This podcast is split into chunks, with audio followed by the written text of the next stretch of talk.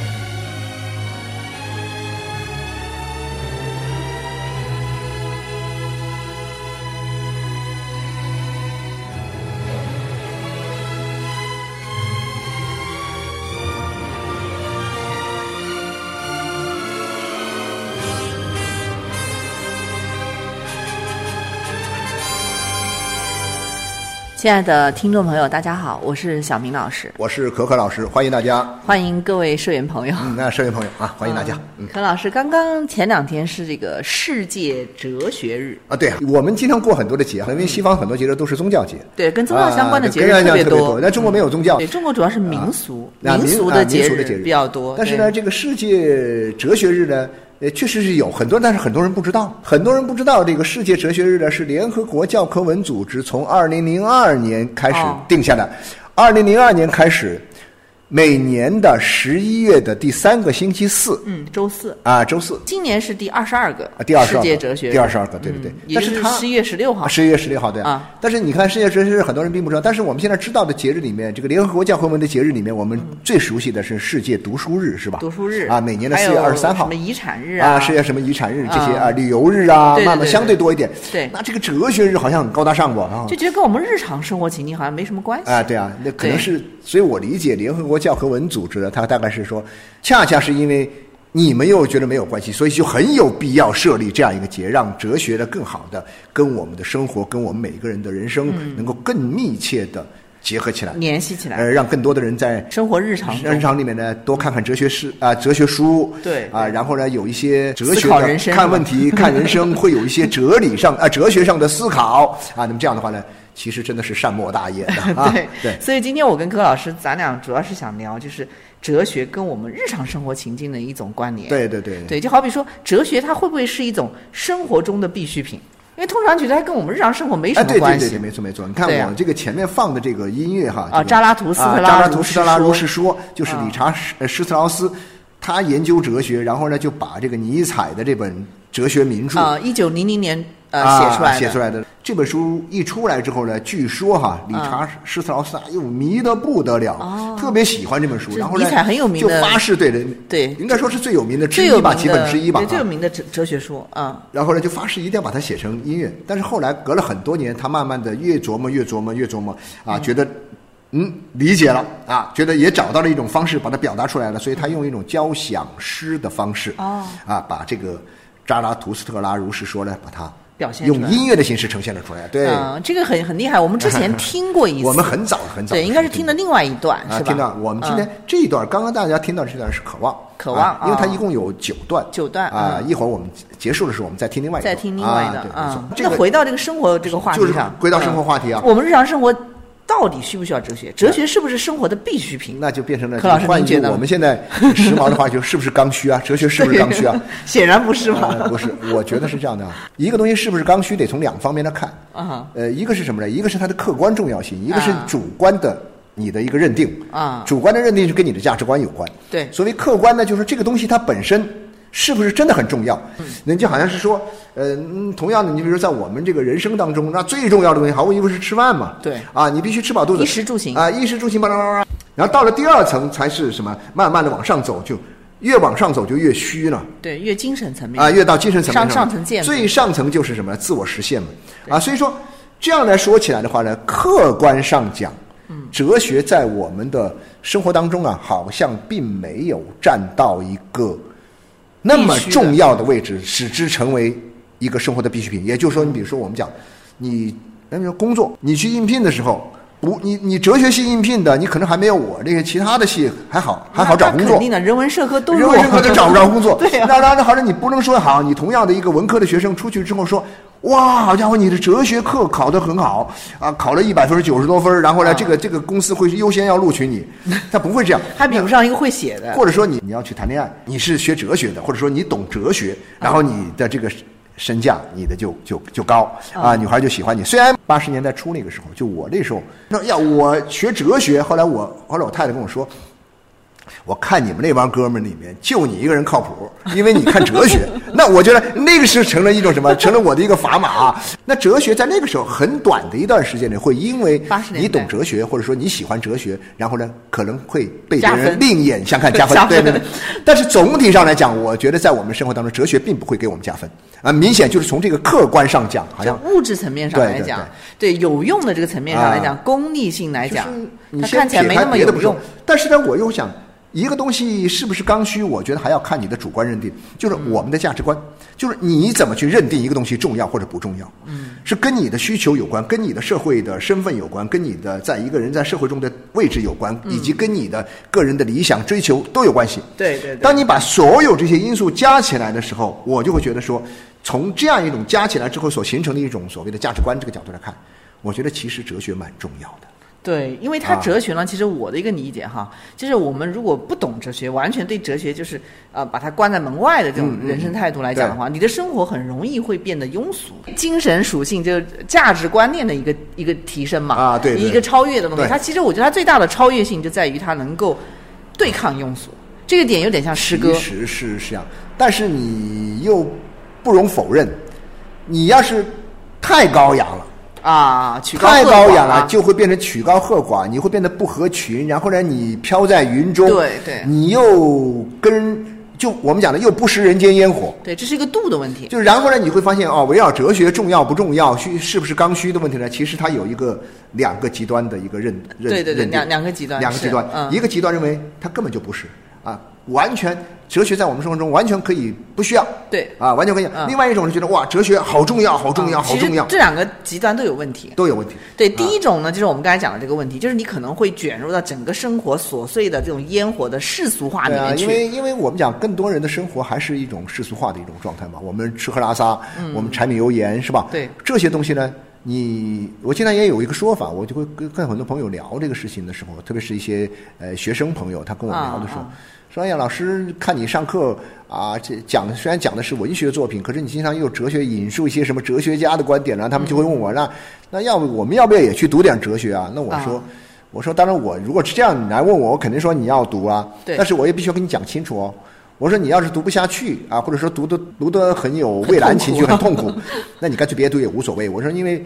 没有哲学的生活，我们也能过呀，我们也能过的。对，但是可能有了哲学，我们会过得更好一点，更有意思一点，或者更有意义一点。因为我个人观点是觉得，你还是在生活，哪怕就是永长的生活的这个呃空隙里面啊，你还是应该有一点这个。但是这个是一个度的问题。嗯嗯像刚才我们讲，首先它可以能够对你对你这种冗长无聊的生活，它可能是一个很好的一个。超越一个提升，对对对对，对，所以我们说叫对抗庸俗是这个意思，对对对，对抗庸俗。对，因为所谓庸俗，其实也就是你这个日常生活情境里面大量的这些世俗化的东西，它其实有时候也是非常消磨人的。是是，但是呢，因为它是两个极端嘛，就是说，当我们一旦过于深陷在哲学的迷雾当中的时候，人就会出现一些偏执狂的一种状态。对，这个其实我周围也也有一些这样这种人，这些人。你觉得神神叨叨的，你就会想起有些哲学家，像什么尼采那种哲学家，人家是不是有病啊？你 对，然后呢，跟现实生活人有不沾边跟你说话又完全是另外一套语言。对，我们生活中有很多的，呃，这种陷入到哲学的妄想狂当中去的人，这些人呢，跟生活完全脱节了，因而呢，他在很大程度上会给别人带来一种。可以说是不好的印象，他比较偏执啊，就很偏就很容易偏激嘛，对啊，对，就是容易在一个很窄的路上，就是一路黑的走下去了。一旦深陷到这个某种这个哲学的这种思想里面去之后，很容易就是啊偏激啊、狭隘啊，甚至有一种狂妄情绪啊，就是人人很容易变，所以这这是这可能是一种病。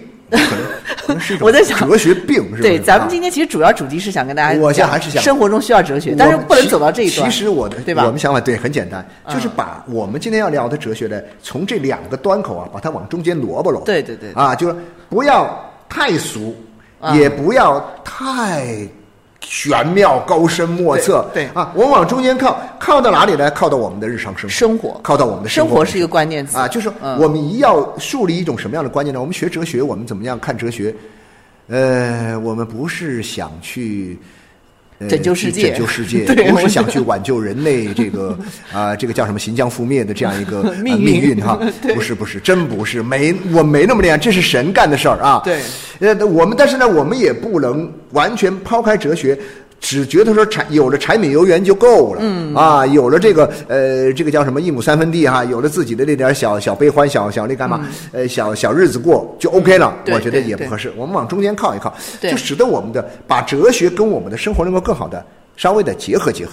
对，啊所以我们今天聊这个哲学呢，首先还是对一个普通人的情境，就对啊。我们并不是说是一种哲学学术性的探讨，嗯，对我们是对大众，就所有的就是我们的日常的这种生活情境里的人，对对对对对然后第二个讲起来这个哲学这个问题呢，其实它很多时候呢，它是离不开生活的。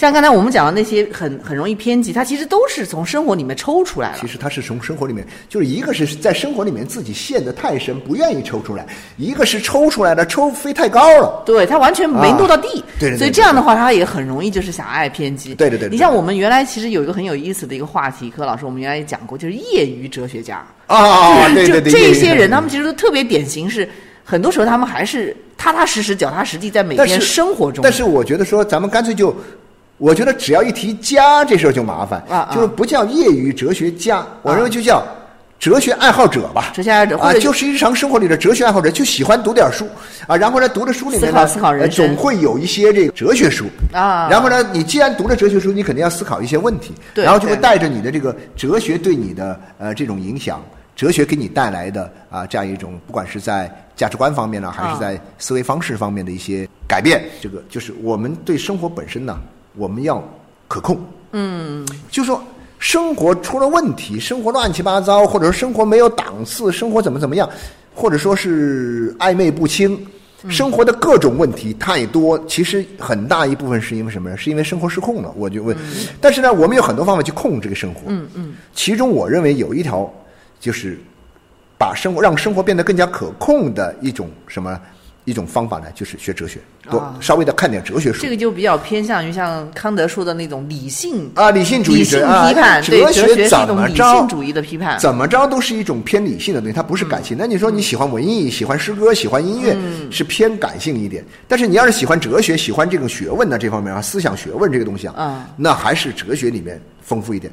那哲学里面的丰富呢？那我们知道啊，当然哲学里面有感性的，有也有感也有非理性的哲学，也有理性的哲学。那你比如说我们讲到尼采，他其实是比较非理性的，他比较偏向于，因为他要他要干掉理性啊，他觉得理性对人的禁锢太厉害了，吧？对现代社会里面这方面就是争议会大一啊，点。现代社会的哲学里面呢，非理性的倾向会明显一点。嗯，然后呢，古典哲学的理性化的倾向会对很重啊。那尤其是德国古典哲学。对，像康德的康德，这个那我讲的康德，因为讲到康德，讲到这个哲学，让生活变得更加可控这一点呢，其实我觉得康德真的是一个很好的例子，是个很好的例子，是一个非常非常好的例子。嗯因为他一生其实都非常可控，对，而且很、哦很多人非控常推的控控的不得了啊，对，非常推崇他这种就是比较能够代表一种学院派的哲学对体，系。他是一个学院派的，终身在大学对终身，而且他不仅终身在大学，他终身在一个地方、一个城市啊一个地方一个，城市辈子。他的其实我估计啊，他这个康德他的生活半径呢，嗯还不如我们很多人的这个生活半径呢，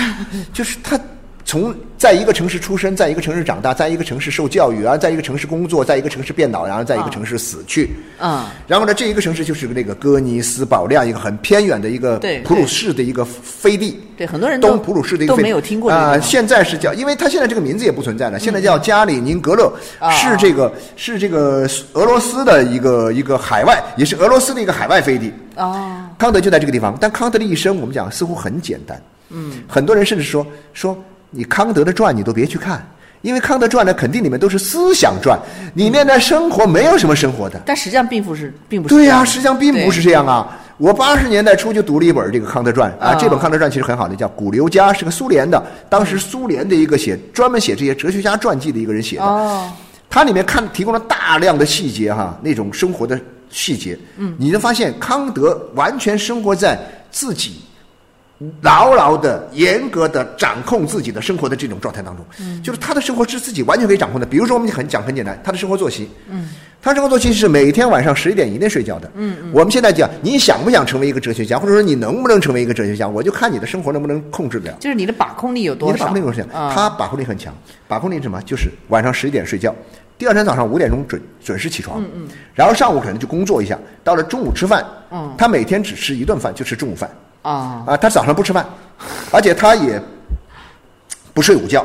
他认为睡午觉是人生的啊这个一大害。像康德这种哲学家，他要做出任何的决定，他其实都要做过一番研究的。您知道吗？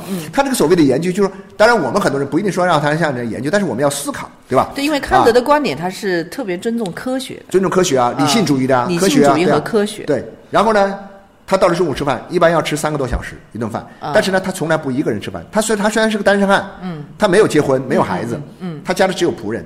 啊，那这个仆人呢，他精心的制作菜谱，精心的设计餐桌上的客人。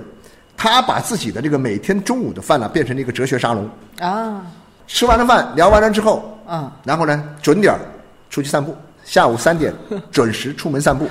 准时出门散步呢？说是哥尼斯堡的市民是利用看到他一出门的时候，赶紧对表，肯定是三点整啊！您知道吗？我我我其实是有点想象不太出康德他的日常生活，想象不到。对，因为你看他的书的感觉啊，对，其实你会觉得这个人有可能生活是比较无趣一点的，因为那个书确实很无趣，特别，但是不好读。对对对，我从角度上来讲，看你取什么样的标准。嗯，我我我讲他，我们我们刚才讲的他这种生活，其实讲的是什么呢？就是说，他的生活不是丰富多彩。啊，不是那种好像很有趣，很这个啊绚烂呐，或者是怎么样啊，有很多的故事啊，什么什么。但是你发现，我认为最最有意思的就是它是可控的生活，对，可控，它特别严谨可控，所以说它的很严谨很可控。然后他自己的生活呃条有条不紊啊，然后呢，这些东西是靠什么？靠他的理性主义，他能够把自己的生活最大限度的用他的哲学智慧，嗯嗯，把它控制的很好，以至于他你说像哎呀。他不会去干他认为不合适的事情啊啊，他也没有这个冲动。对，所以他在这个哲学上的这个成就就非常高，而且把哲学推上了一个新的一个高峰。我记得原来就是应该是邓小芒教授吧，曾经说过，就是说康德之后，其实真正哲学就到达了一个就是非常学术界的一个高峰啊。你一般像我们刚才讲到这种业余哲学家呢，你是无法再来染指哲学了。对对，其 实他指的是话说回来，他这个话是有争议的。他这话是有争议，但是我觉得这句话我们要稍微。呃，做一个注解啊，注解什么意思呢？就是说，哲学的这个一个哲学的哲学水平达到什么程度？嗯嗯，跟你是不是一个学院派？嗯嗯，我觉得没有必然的。一个因果关系，对，因为特别像我们今天讲的这种日常生活情境的哲学，对对。但是你比如说，我就想，你比如说，几乎是同时代的吧。荷兰的著名哲学家，哦，你说的是那个斯斯宾诺莎，斯宾诺莎，对斯宾诺莎在这个西方哲学史上的位置，比较早一点点，早一点点哈。斯宾诺莎他在哲学史上的地位呢，可能比那个。呃，康德呢要略微的低那么一点点哈，嗯，但是呢也是属于同一个级别的大哲学家，对。但是呢，人家这一辈子干嘛呢？人家真的就是个业余哲学家，他是磨镜片，对对对，他是磨镜片的，有一个特别经典的段子，一个磨镜片的人。其实那个时代好像斯宾诺莎那个时代，除了他，像另外还有几个，像卢梭是不是晚一点？卢梭差不多，反正都是那个前后吧，就是属于文艺复兴到这个启蒙时代之间这个时候啊啊。那么你比如说像那个卢梭，他是。这种，反正我印象中就是他自己喜也喜欢做，但同时也做的还不错的抄乐谱。哦，对他音乐很很厉害。他研究音乐，但他抄乐谱，就他这个人很厉害是在哪？就说他通过抄乐谱，他就研究音乐。对，但是呢，抄乐谱可以赚钱。我抄一页挣挣多少钱？抄一页挣多少钱？他有钱的时候，他他其实他从来没有钱过啊。呃，对，但是他日子过得好，日子过得好的是他傍的那个他傍的那个富婆啊，他傍的富婆，这个华伦夫人大家都知道这个故事啊。他在那个那个那个华伦夫人有个小庄园啊，那天我还去过，我专门跑专门去踩了一下点，就是从那个上贝里那个城市里面啊，你开到一个这个山脚下啊，有一个这个小开到那个那个小树林里面，哇，穿进去，然后里面就有一个小庄园。他当年。就是华伦夫人的一个那个那个宅邸。啊，他那个宅那个宅子呢是是个庄园式的宅子，在另外就紧挨着上贝里旁边的一个城市安纳西，安纳西有个很漂亮的湖，那个湖边上有一个桥，那个桥呢是情人情人桥，据说他们就是在这个情人桥上相会的，相见。然后相见的时候，那个他还那时候还是十几、十七八岁、十八九岁的小男孩。然后呢，华人夫人已经三十多岁了。然后呢，华人夫人看上了他，他也看上了华人夫人，他们俩就好上了，他们俩就住在一起去了。哈，就这。然后呢，就是很长时间了。呃，那他这个这个这个故事他自己在这个《忏悔录》里写的很清楚了。是是是。对，但是他他。真正能够让他赚钱的，他做干这种营生啊，就是超乐谱啊。那然后那个谁的那个斯宾诺莎的这个营生就是什么呢？就是磨镜片呢。磨磨镜片据说研究的很好啊，研究光学。对对对。但是他更重要的事情，他是写哲学著作。对对，那那那个时代好像挺多的，像什么笛卡尔啊，什么培根啊，好像都有点。培根就英国有几个很神奇的。对对对。培根是其中最神奇的一个什么？就是一个大官儿。对，他是一个。培根是个官员，是个谁？那个莱莱布尼茨也是。莱布尼茨是德国的哈，莱布尼茨也是个官员啊，也是官员哈。嗯。然后呢，这个还有，但他们那个很有。休谟呢？据说是什么呢？休谟是休谟是他做图书馆的管理员，没有他做过一段时间的图书馆的管理员啊啊！就这种，哎呀，我们现在讲的图书馆里有高人，是不是？图书馆里面一直都有高人，对呀。你如果发现你们那个图书馆没高人，是因为你没发现，他还没露出来啊！这肯定有这有历史渊源的，有历史渊源。对，一直。然后那个谁，那个他是一个呢，就是说这个都是这个有。有工作，有另外一份工作啊啊，有另外，但是呢，他业余时间去研究哲学，就善于思考，或者我们觉得说，的业余不业余这个概念呢，可能还是近代以后的概念。对，前两年有一个词儿很很很大争议的，很火的，叫明哲嘛，明科、明哲、明哲还是对，还是还是这个愿哲。啊，或者说还是是个官职，就是代表了两种不同的一个出身啊，一个情境的东西。但是呢，我觉得这帮人呢，其实都是什么呢？就是他们跟我刚刚讲的这些哲学家还有点不大一样啊。就是这些哲学家呢，你感觉到就是说，他们的这种追求的东西啊，都是并行不悖的。嗯。啊，他就是他觉得说没有分开，所以说我没有刻意的去分开它。哦，你这是你的本专业，那是你的副业。嗯嗯嗯。没有这样分开，因为因为。分专业这个事儿是近代以后才出现，嗯，啊，工业革命以后才有了各种专业化。但是我觉得说那个时候呢，都是他们人生当中重要的事儿，他们都会去做，对啊，只是说好了做到现在，比如说像休谟那时候啊，他做做图书馆管理员的时候，他就管理图书呗。还有那个洛克啊，约翰洛克也很牛逼啊。约翰洛克是一个医生啊，医术极高超的医生啊，他是一个医生。对，但是但是呢，做完医，他他是给人做私人医生的，做私人医生，他那个金主呃，就是他的那个雇主啊，去世以后，他自己基本上就不以这个做医为主了，他就开始转到，那我就干脆把我那些书写出来。对，所以柯老师，你知道吗？我觉得有一点呢，就是说，因为人格的一个完善条件，他必须要有一个独立的思想。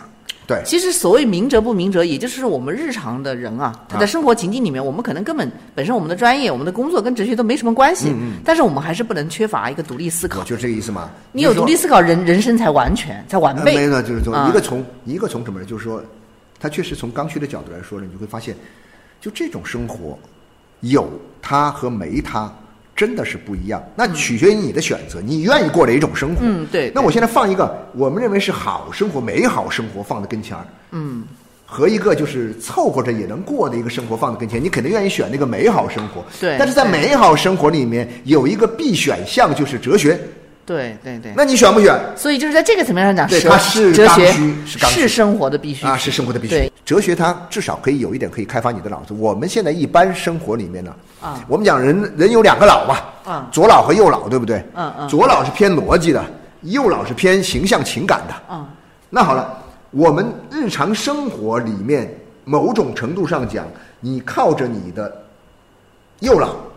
就是形象，我们看着大量的图像啊，看着大量的景景观啊、景色啊，引发我们的情感，我们做出对此做出反应啊。嗯。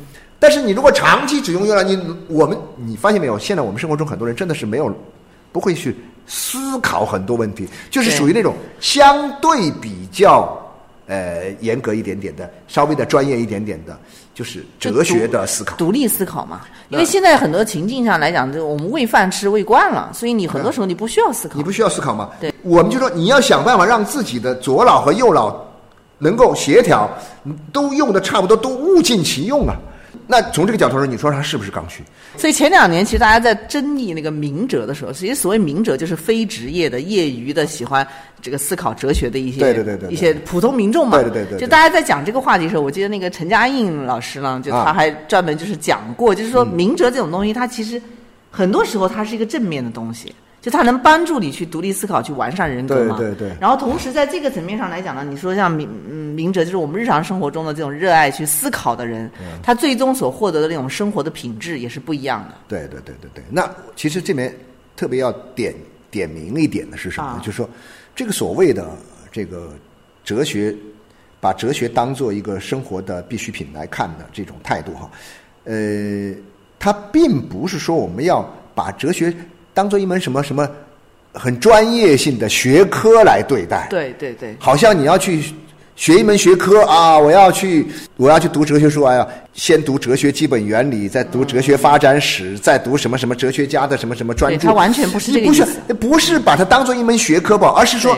是哲学的一种什么一种，比如说他的思思考方式，嗯，还有一种基于一种哲学思考方式，再结合我们生活的很多的实践，嗯，对自我所形成的一种对自我的看法，对自我的看法然后在这个对自我的看法所提提炼出来的一种我们的世界观、价值观，没错没错。其实就是这样一种没错，反而是这个层面上，柯老师您知道吗？就是我觉得反而他对于这个社会思想的进步啊、啊推动推进啊，反而是有利的。那就非常非常大。对你，你比你比如说像我们可能一开始我们会说，哎，你不要说你要抱着拯救人类、改变他人的思想来接触哲学，吧？对对对对但是反而有可能是这种民间的，就来自明哲这种想法，他最后反而有可能推动哲学的发展，你知道吗？你说是无心插柳，就是很多人真的是，我就发现你就不会那样吵吵闹闹了，你那种瞎吵。我发现现在很多的争论基本上都是都是都是在用右脑争论，对，因为我们就独立思考的能力现在确实是越来越弱自己不会去想。那你要怎么好？那你其实就是要用哲学去很多问题。哲学代表了一种什么？人类的这种思考的思维方法的一种最高的一个智慧啊、最高的智慧。嗯，它代表智更高智慧之后呢，你会发现有些问题呢，其实呃，我们平时根本不会这样去思考。比如说你去思考一些人生的意义。啊，啊，一些，所以刚刚那个小梅老师您刚刚说到的，就是哲学，它会让我们变得有些超越感，有些超越性，对对对对啊，对呃，就是你不会去陷入到日常生活的那些鸡毛蒜皮啊、烦恼烦恼啊那些痛苦当中，对但是它哲学会带来一种更高的烦恼，啊，更高的啊烦恼，那可能就是那种就是啊，你最后发现，天哪！你都已经对自己的这种命运已经不太关心了，你关心人类的命运了，可能会这样哈。但是这更高的烦恼就是我们刚才讲的另一个极端，就是但是所以说要要要要把握住，千万不要不是你感觉这个超越太高的时候，你要、啊要接一下地气。对啊，要不然就变成《浮士德》里面那个欧弗良，啊欧弗良啊哦，就就浮士德跟海伦生个娃，啊生个娃之后呢，就往天上飞，飞的结果他是身上是蜡做的，蜡对对对对，做了之后呢，会化。啊，对，他就就飞得越高，他就跌得越惨。嗯，所以这个就是一个度的问题，啊啊一个度的问题你像尼采就是一个典型的例子。其实啊尼采后来也有点转向明哲的感觉，他开始是学院派，他他也没有没工作了嘛，没工作了嘛，就开始往这个他那个在巴塞尔那个巴塞尔大学拿那份工作，后来就没工作了呀。对，啊但是后面这个路就会走得更窄了。对所以我们今天其实聊这个哲学的话题，柯老师、也是就是跟大家分享一个哲学的日常情境。嗯对对对对啊，他其实某种情况上来讲，我们是提倡它可以作为生活的必需品啊，对对存在的，对对对，没错。对吧？但是呢，这个也有个度。